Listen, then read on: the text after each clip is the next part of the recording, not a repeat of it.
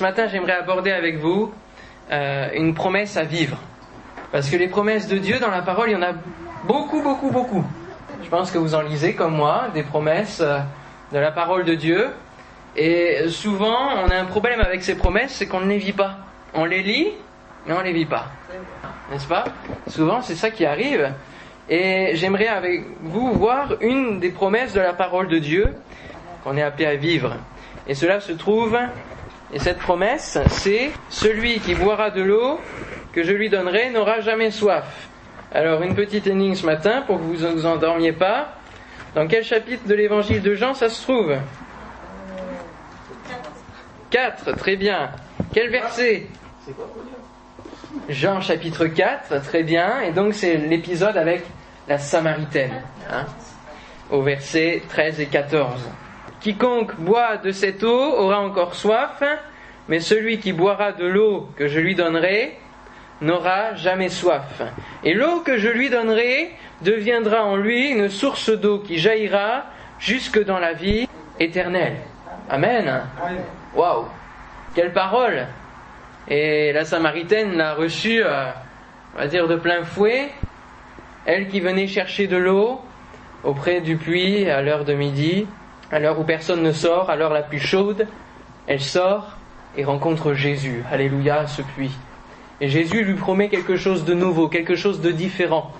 Euh, une eau qu'elle ne connaît pas. Et cette, euh, cette eau-là, elle est aussi promise pour chacun de nous, celui qui boira de l'eau, donc cela concerne chacun de nous, celui qui boira de cette eau que je lui donnerai n'aura plus jamais soif. C'est une promesse, et c'est une promesse que nous sommes appelés à vivre. Est-ce que vous vivez cette promesse? Est-ce que euh, vous n'avez jamais soif? Ah. Bien sûr, je ne parle pas au niveau du corps. Hein. On a soif tout le temps, hein, et puis par ces chaleurs du mois d'août, cette année surtout, euh, on, on, a besoin de boire, mais spirituellement. Est-ce que ça vous arrive jamais d'avoir soif? Ce matin, votre cœur est sec, peut-être vous avez un vide dans votre cœur, et vous avez soif. Soif de quelque chose de nouveau, soif d'un rafraîchissement de la part du Seigneur, soif d'une parole de la part de Dieu, et que vous avez besoin, vous sentez que dans votre cœur, vous n'êtes pas désaltéré de ce que le Seigneur peut vous donner. Alors on pourrait se dire, mais Jésus fait-il de la publicité mensongère?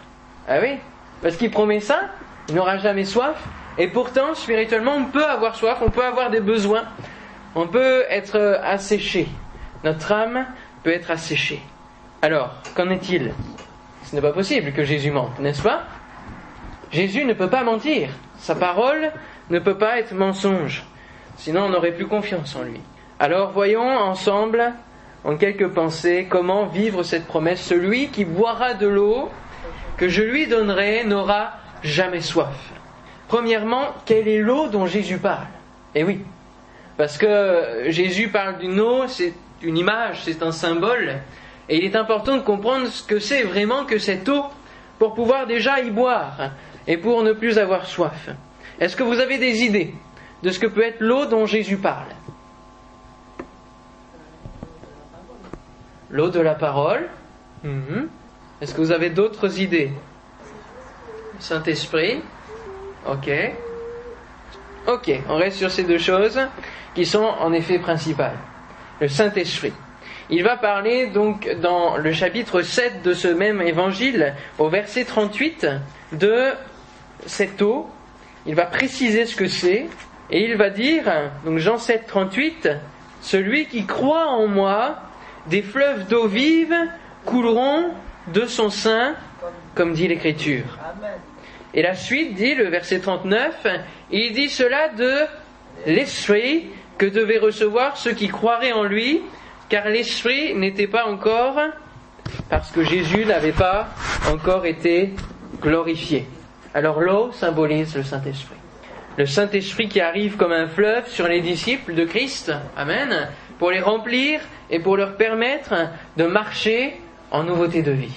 C'est ce à quoi nous sommes appelés, frères et sœurs marcher en nouveauté de vie. Jésus n'est pas seulement venu pour nous sauver un jour, pour que nous euh, soyons percutés, que l'on euh, soit un peu mieux euh, seulement du jour au lendemain. Non, mais il est venu pour que nous marchions en nouveauté de vie.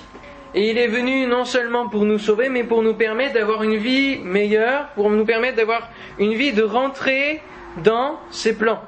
L'eau dont Jésus parle, c'est notamment le Saint-Esprit. L'Esprit que devaient recevoir ceux qui croiraient en lui. Et pour pouvoir vivre cette promesse, premièrement, celui qui boira de l'eau, celui qui boit, c'est celui qui croit. C'est celui-là qui peut venir ne plus avoir soif. Il faut venir à Jésus et pour venir à Jésus, il faut croire. Parce que Jésus est monté au ciel. Il n'est plus visible physiquement ici, présentement. Donc il faut croire. Amen. Pour pouvoir accéder à cette promesse et pour pouvoir boire, il faut croire. Lorsque nous commençons à croire en Dieu, il nous amène à une autre vie. Et c'est la soif de cette nouvelle eau que Jésus veut créer dans le cœur de la Samaritaine ici et dans le cœur de chacun de nous. C'est une soif de quelque chose de nouveau. Alors que nous ne connaissions pas Dieu, nous n'avions aucun espoir, aucun but, rien de nouveau. Et là, lorsque nous rencontrons Jésus, il y a cette soif qui se crée. Et la Samaritaine va demander cette eau, cette nouvelle eau, afin de ne plus venir puiser chaque jour à ce puits sans, sans fin et toujours avoir soif. Non, elle demande à Jésus cette eau. Et de la même manière, nous nous sommes appelés à demander à Jésus, donne-moi de cette eau, donne-moi de cette eau. Mais on ne peut demander que si l'on a soif. Hein il, y a, un proverbe qui dit cela, je vais peut-être pas bien le restituer, mais on ne peut pas donner à boire à un âne qui n'a pas soif. Je crois que c'est ça. Et, la réalité, elle est là. Si on n'a pas soif de Dieu, si on n'a pas soif de, marcher en nouveauté de vie, si on n'a pas soif de cette eau, si on n'a pas soif de la parole de Jésus, si on n'a pas soif du Saint-Esprit, on ne recevra rien. C'est la logique même. Dieu ne va pas nous forcer à mettre son esprit en nous si nous ne le voulons pas. Et il est important pour nous déjà d'avoir cette soif dans nos cœurs et ensuite de demander et de croire avec foi que Dieu peut nous le donner. C'est comme ça qu'on peut recevoir le Saint-Esprit. C'est comme ça qu'on peut recevoir le parler en langue, le baptême dans le Saint-Esprit. C'est comme ça qu'on peut recevoir les dons spirituels. Alléluia. C'est comme ça qu'on peut recevoir la guérison de nos maux qu'il soit physique, qu'il soit spirituel, dans notre cœur. Ce n'est qu'en demandant et qu'en croyant avec foi. À partir du moment où nous acceptons Dieu dans notre cœur, une nouvelle vie coule en nous avec tout ce qu'elle contient. Alléluia. Et le Saint-Esprit qui nous est donné, c'est pas simplement quelqu'un qui vient nous, nous épauler quand on a des besoins, mais c'est quelqu'un qui vient nous donner tout ce qui contribue à notre nouvelle vie. Tout ce qui va nous permettre d'avancer dans notre nouvelle vie la vérité, la justice, la droiture, plein de choses, la miséricorde, la nature divine va venir couler en nous. Alléluia. C'est cette eau-là que Jésus nous propose. C'est une eau, elle, vient directement des cieux. Elle ne vient pas d'en bas, on n'a pas besoin d'aller fouiller pour la chercher. Non, elle vient directement du ciel. Alléluia. Et c'est le Saint-Esprit qui nous envoie de la part du Père, qui vient dans notre cœur couler et nous, nous purifier, nous régénérer. Ça, c'est l'œuvre du Saint-Esprit. Et nous donner tout ce qui contribue à la nature divine. Que nous puissions participer à la nature divine. Frères et sœurs, vous êtes appelés à participer à la nature divine. Alléluia. C'est quand même extraordinaire, vous ne trouvez pas? Vous vous rendez compte? Nous qui étions pécheurs, nous qui étions pleins de péchés, et qui ça nous arrive encore, pardon Seigneur, de, de tomber, de fauter encore. Il nous permet malgré tout sur cette terre de vivre la nature divine, de participer à sa nature, d'être en cœur à cœur avec lui. Ça, c'est quand même un privilège extraordinaire, n'est-ce pas? Alors que le sang de Jésus vient purifier les mauvaises choses, l'eau, elle, vient derrière pour remplir notre cœur. Amen. Parce qu'un cœur vide sera vite rempli de, choses, qu'elles soient mauvaises ou qu'elles soient bonnes. Alors vaut mieux qu'elles soient remplies de bonnes choses et de cette eau qui coule en nous. De Jésus coule sur la croix le sang et l'eau. Dans Jean, là maintenant au chapitre 19, verset 34, je vous le lis. Mais un des soldats lui perça le côté avec une lance, et aussitôt il sortit du sang et de l'eau. Et nous devons recevoir ce sang qui vient purifier notre péché, qui nous enlever cette nature pécheresse, mais aussi l'eau, l'eau que Jésus veut nous donner, l'eau qui vient nous désaltérer. Alors pourquoi a-t-on soif? C'est vrai. Si Dieu veut nous donner cette eau-là, pourquoi a-t-on soif? Alors que nous devrions avoir cette eau qui vient nous désaltérer et il dit, nous n'aurions plus soif. Pourquoi a-t-on soif? Il nous arrive d'être complètement, parfois spirituellement, sec, desséché, fatigué, fatigué. On n'a plus envie de prier, on n'a plus envie de chercher la face de Dieu, on n'a plus envie de louer, plus envie de, faire grand-chose parce qu'il y a une lassitude, il y a un assèchement. Qu'est-ce qui se passe? On a l'impression qu'on est loin de Dieu et pourtant on l'aime toujours. Comment ça se fait? Qu'on passe par des moments comme cela Il y a un homme qui a connu cet assèchement et qui en parle dans la parole de Dieu.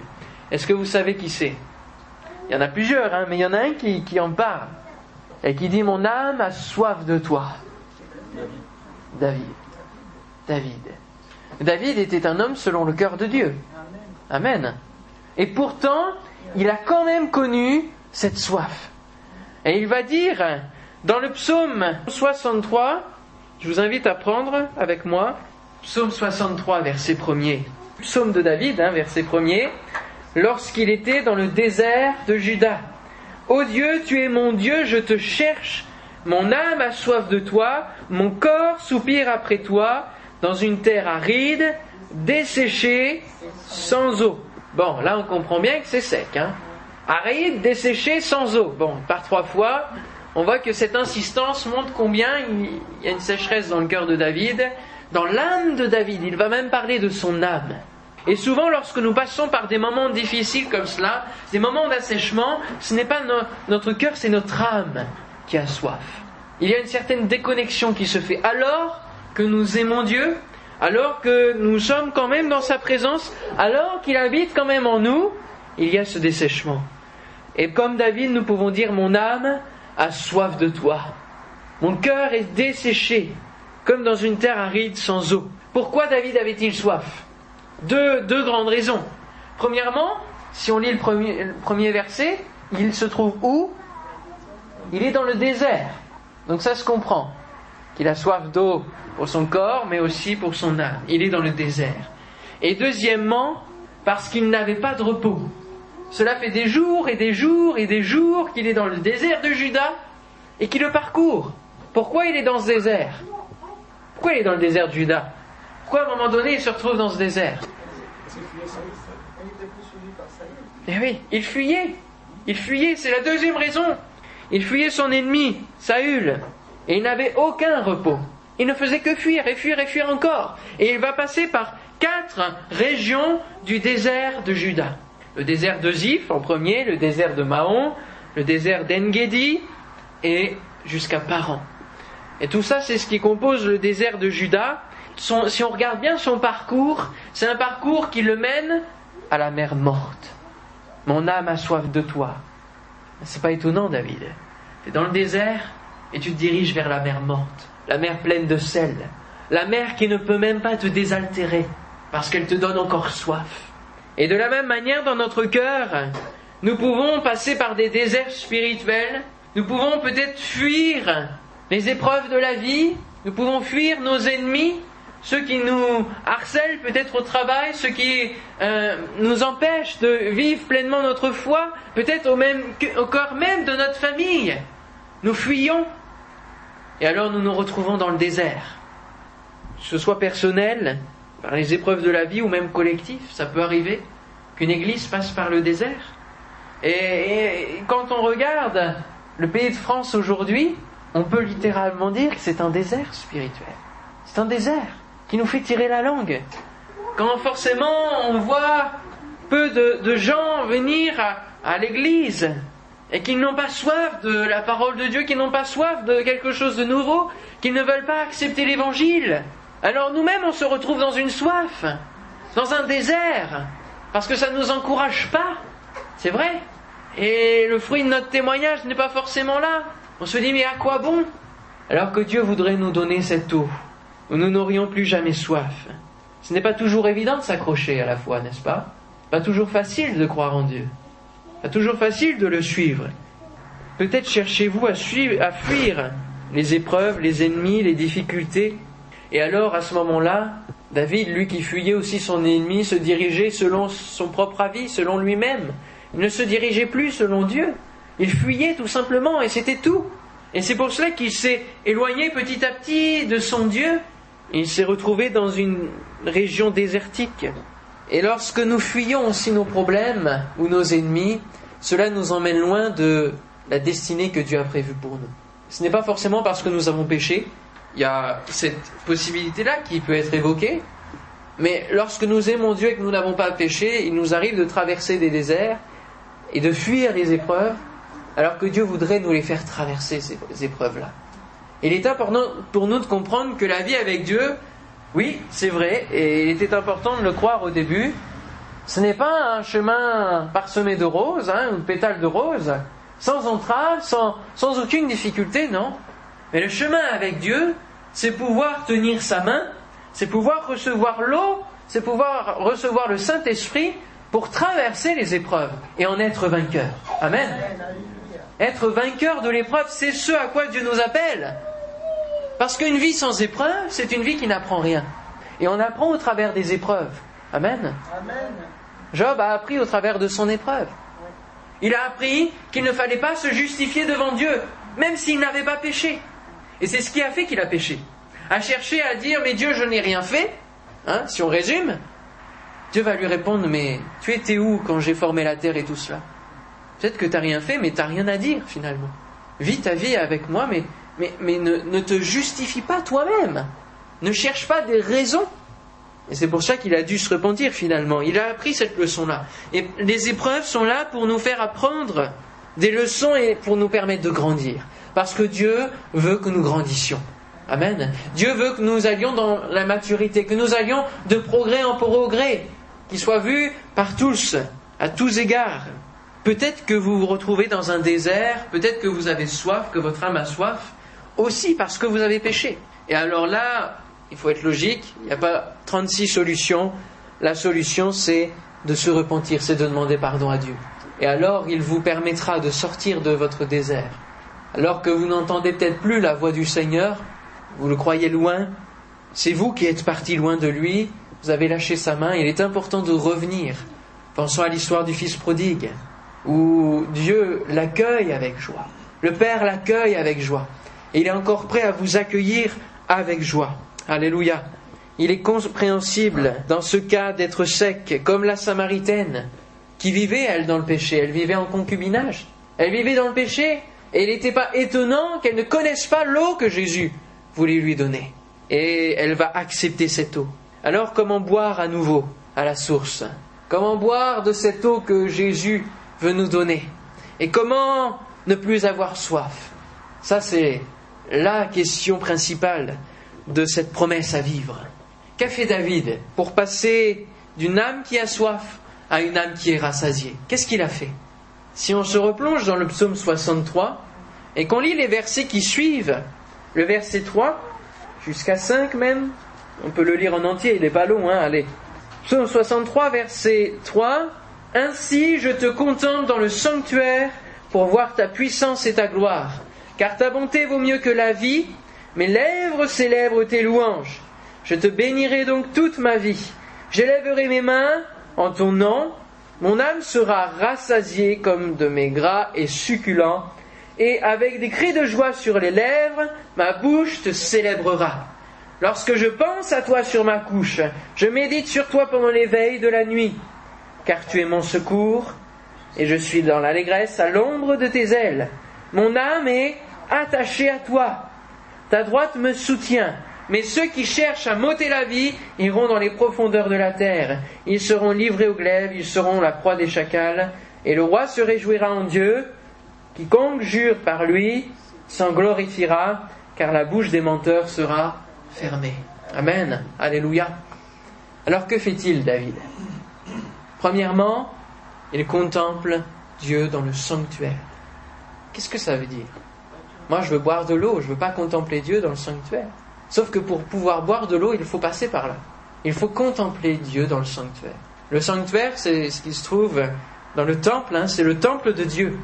Et pourquoi il regarde dans le temple de Dieu? Parce qu'il cherche Dieu et parce que Dieu s'y trouve. Amen. C'est là que Dieu siège. Dans le temple, c'est là qu'est le trône de Dieu. Dans le temple de Dieu. David a levé les yeux et il n'a plus considéré la terre qui était sèche. Il n'a plus regardé la terre qui était sèche devant lui. Non, il a levé les yeux vers le ciel. Alléluia. vers le trône de Dieu. Et qu'est-ce qui se passe dans le trône de Dieu?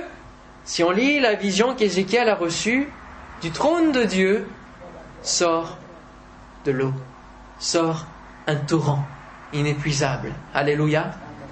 Et c'est ce qu'on va lire là dans Ézéchiel chapitre 47. On va lire cette vision qui est merveilleuse et qui nous donne de comprendre comment vivre pleinement cette promesse. Celui à qui je donnerai de cette eau n'aura plus jamais soif. Ézéchiel chapitre 47, verset 1er. Ézéchiel le prophète est dans une vision de Dieu et l'ange me ramena vers la porte de la maison et voici de l'eau sortait sous le seuil de la maison et la maison c'est le temple. Hein, à l'orient car la face de la maison était à l'orient. L'eau descendait sur le côté droit de la maison, au midi de l'autel. Il me conduisit par le chemin de la porte septentrionale et me fit faire le tour par dehors jusqu'à l'extérieur de la porte orientale. Et voici, l'eau coulait du côté droit. Lorsque l'homme s'avança vers l'Orient, il avait dans la main un cordeau et il mesura mille coudées. Il me fit traverser l'eau et j'avais de l'eau jusqu'aux chevilles. Il mesura encore mille coudées et me fit traverser l'eau et j'avais de l'eau jusqu'aux genoux. Il mesura encore mille coudées et me fit traverser, et j'avais de l'eau jusqu'aux reins. Il mesura encore mille coudées, c'était un torrent que je ne pouvais traverser, car l'eau était si profonde qu'il fallait y nager. C'était un torrent qu'on ne pouvait traverser. Il me dit, As-tu vu, fils de l'homme? Et il me ramena au bord du torrent. Quand il m'eut ramené, voici, il y avait sur le bord du torrent beaucoup d'arbres de chaque côté. Il me dit, Cette eau coulera vers le district oriental descendra dans la plaine et entrera dans la mer. Lorsqu'elle se sera jetée dans la mer, les eaux de la mer deviendront saines. Tout être vivant qui se meut vivra partout où le torrent coulera. Et il y aura une grande quantité de poissons. Car là où cette eau arrivera, les eaux deviendront saines, et tout vivra partout où parviendra le torrent. Des pêcheurs se tiendront sur ses bords. Depuis Engedi, tiens, on l'a déjà vu Engedi, au bord de la mer morte, là où David était dans le désert, jusqu'à En-Glaïm, on étendra les filets. Il y aura des poissons de diverses espèces, comme les poissons de la grande mer, et ils seront très nombreux. Ces marais et ces fosses ne seront point assainis, ils seront abandonnés au sel. Sur le torrent, sur ses bords, de chaque côté, croîtront toutes sortes d'arbres fruitiers.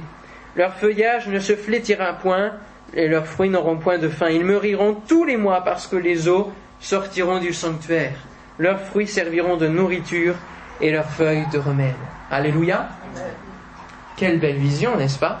Alors que la fuite et le désert conduisaient David vers la mer morte, il va contempler le trône de Dieu qui va l'amener à la mer morte. Sauf que cette mer morte va se changer en une mer vivante. Alléluia. Parce que du, temple sort le torrent de Dieu. Et on le voit, il va, avec l'ange, traverser petit à petit, rentrer dans ce torrent, jusqu'aux genoux, jusqu'aux reins, tout cela, hein, les chevilles, les genoux, les reins, et cela représente la bénédiction que Dieu veut donner. Mais jusqu'où êtes-vous prêt à rentrer dans ce torrent? Est-ce que vous vous contentez d'une bénédiction qui va jusqu'aux chevilles? C'est les prémices de la bénédiction de Dieu. Est-ce que vous iriez bien jusqu'aux genoux? Jusqu'à vos reins? Jusqu'où acceptez-vous la bénédiction de Dieu? Jusqu'où irez-vous? Jusqu'où avez-vous soif de Dieu? Le milieu du torrent ne peut pas être traversé, il faut y nager.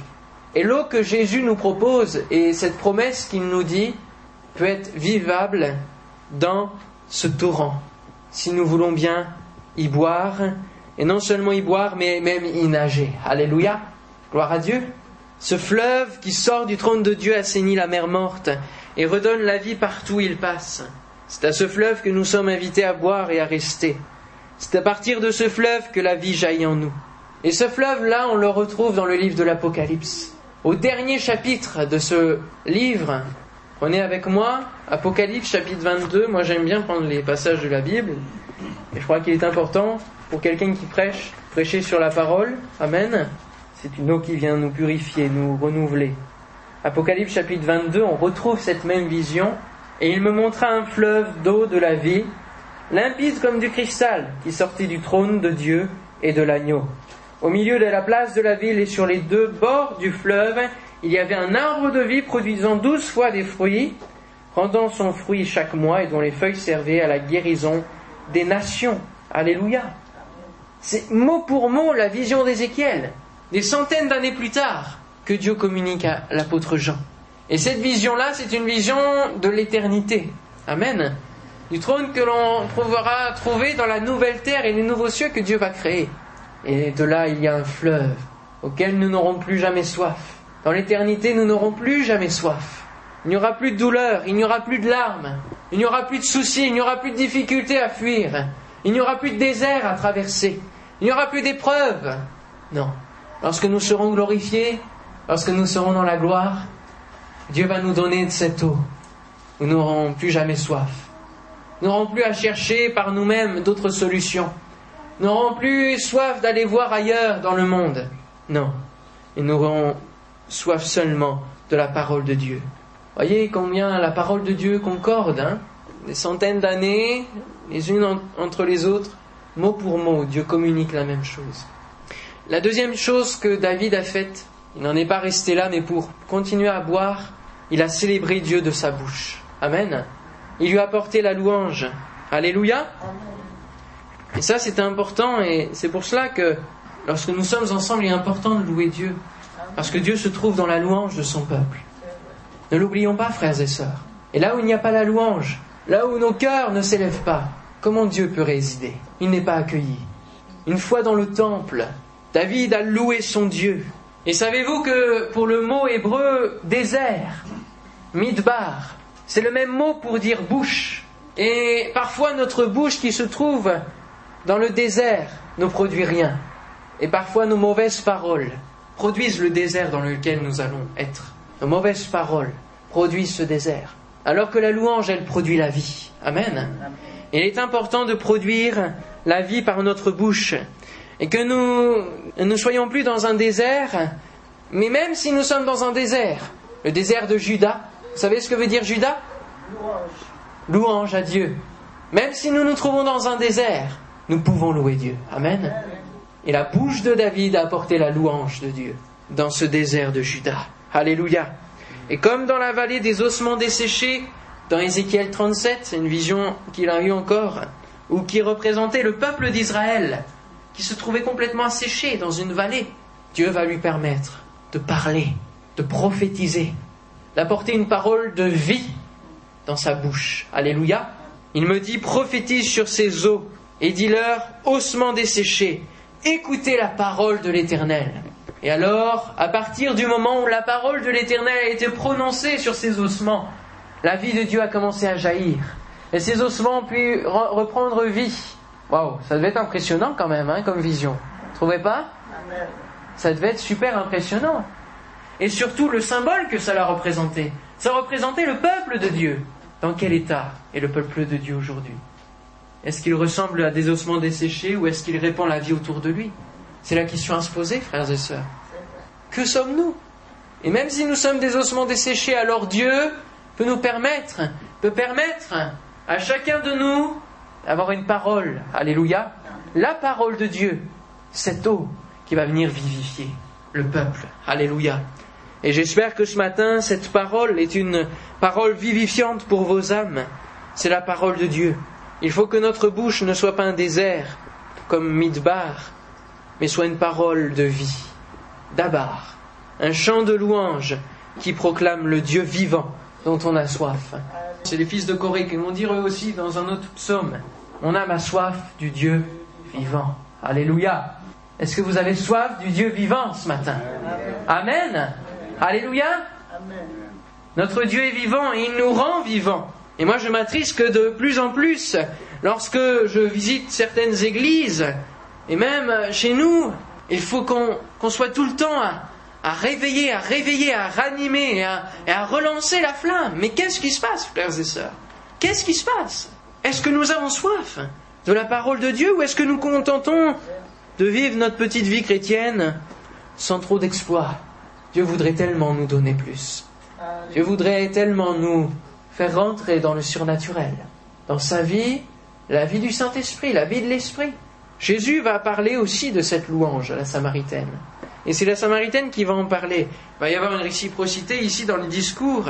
Et il va conduire la Samaritaine dans le chemin de la réelle adoration. Dans Jean chapitre 4, dans les versets 23 à 24, qui suivent cette promesse que nous devons vivre, et qu'elle doit vivre aussi, il va dire, mais l'heure vient, et elle est déjà venue, où les vrais adorateurs adoreront le Père en esprit et en vérité, car ce sont là les adorateurs que le Père demande. Dieu est esprit il faut que ceux qui l'adorent l'adorent en esprit et en vérité. Ce sont là les adorateurs que le Père demande. Dieu te demande, mon frère, ma sœur, dans l'adoration. Dieu demande que tu élèves ta voix, que ce soit dans ta chambre, que ce soit dans l'église. Il attend que de tes lèvres sorte une louange pour lui. Amen. La louange dans son cœur ne suffit pas. Il faut confesser de notre bouche. Alléluia. Vous êtes d'accord avec moi? Amen. C'est pas toujours facile des fois de prendre sa place dans l'église. Mais c'est important. Il faut confesser de sa bouche. Il faut que l'ennemi de nos âmes entende aussi ce que l'on a à dire à Dieu. Confesser de sa bouche, ça c'est un domaine très important. Et c'est ce qui pourra vous donner la victoire aussi dans votre vie. Confesser sur votre vie les promesses de la parole de Dieu. De dire au Seigneur, tu as promis que je n'aurai plus jamais soif. Alors Seigneur, fais-moi sortir de ce désert. Seigneur, je te loue de ce que tu vas me faire sortir de cette épreuve, de ma difficulté. Amen. Il faut le confesser. La louange dans le cœur ne suffit pas. Pourquoi? Parce que si je prêche dans mon cœur ce matin, vous n'allez pas suivre grand-chose, n'est-ce pas? Ça va être compliqué, hein? Des fois on dit, ah, mais je, prie dans mon cœur. Oui, et moi je vais prêcher dans mon cœur, hein Non, il faut confesser. Il faut proclamer le nom de Jésus. Alléluia. Il faut faire entendre que Dieu est présent dans la ville. Alléluia. Et qu'il y a un Dieu vivant dans cette assemblée. Amen. Qu'il y a des guérisons, qu'il y a des miracles qui sont possibles. Parce que l'eau de la vie de Dieu, l'eau qui sort du trône de Dieu, coule en chacun de vous, frères et sœurs. Amen. La Samaritaine s'attache à un lieu, mais Jésus l'introduit dans une relation directe avec Dieu par l'Esprit. En conclusion, Jésus n'a pas menti. Son eau ne donne plus soif. Mais si nous bouchons l'arrivée de cette eau dans notre vie, dans notre cœur, dans le temple que nous sommes, alors elle ne peut pas s'écouler en nous. Le psaume 46, verset 5 nous dit Il est un fleuve dont les courants réjouissent la cité de Dieu, le sanctuaire des demeures du Très-Haut. Alléluia. Dans notre marche avec Dieu, continuons à regarder en, en haut, à regarder le trône de Dieu. Il faut donc entretenir concrètement notre relation avec Dieu, et pour cela entretenir aussi notre relation avec le Saint-Esprit, par des cantiques, par des hymnes spirituels, en parlant en langue, en chantant en langue, entretenir notre temple, alléluia, Amen. entretenir notre cœur de tout ce qui peut boucher l'arrivée de l'eau divine. Il faut aussi accorder de l'importance à la louange, car c'est là que Dieu envoie sa puissance et sa gloire, et qu'elle se manifeste. Pensons à Paul et Silas dans la prison, un lieu sec, un lieu même où ils étaient enfermés. Ils ont loué Dieu et Dieu les a délivrés. S'ils n'avaient pas loué Dieu, Dieu ne les aurait pas forcément délivrés. Pensons à cette importance de la louange. Jean 4, verset 28-29, alors la femme ayant laissé sa cruche s'en alla dans la ville et dit aux gens, venez voir un homme qui m'a dit tout ce que j'ai fait. Cette eau a produit quelque chose de nouveau dans cette femme et quelqu'un qui vit cette promesse, cela se voit et cela s'entend. Amen. On ne peut pas garder cette eau pour nous on doit alors la partager. Des fleuves d'eau vive jailliront. Amen. Ça ne va pas être une eau qui croupit ce matin de notre vie. C'est pas possible ça. Alors que nous puissions vivre cette promesse ensemble. Amen. On courbe nos fronts, prie le Seigneur.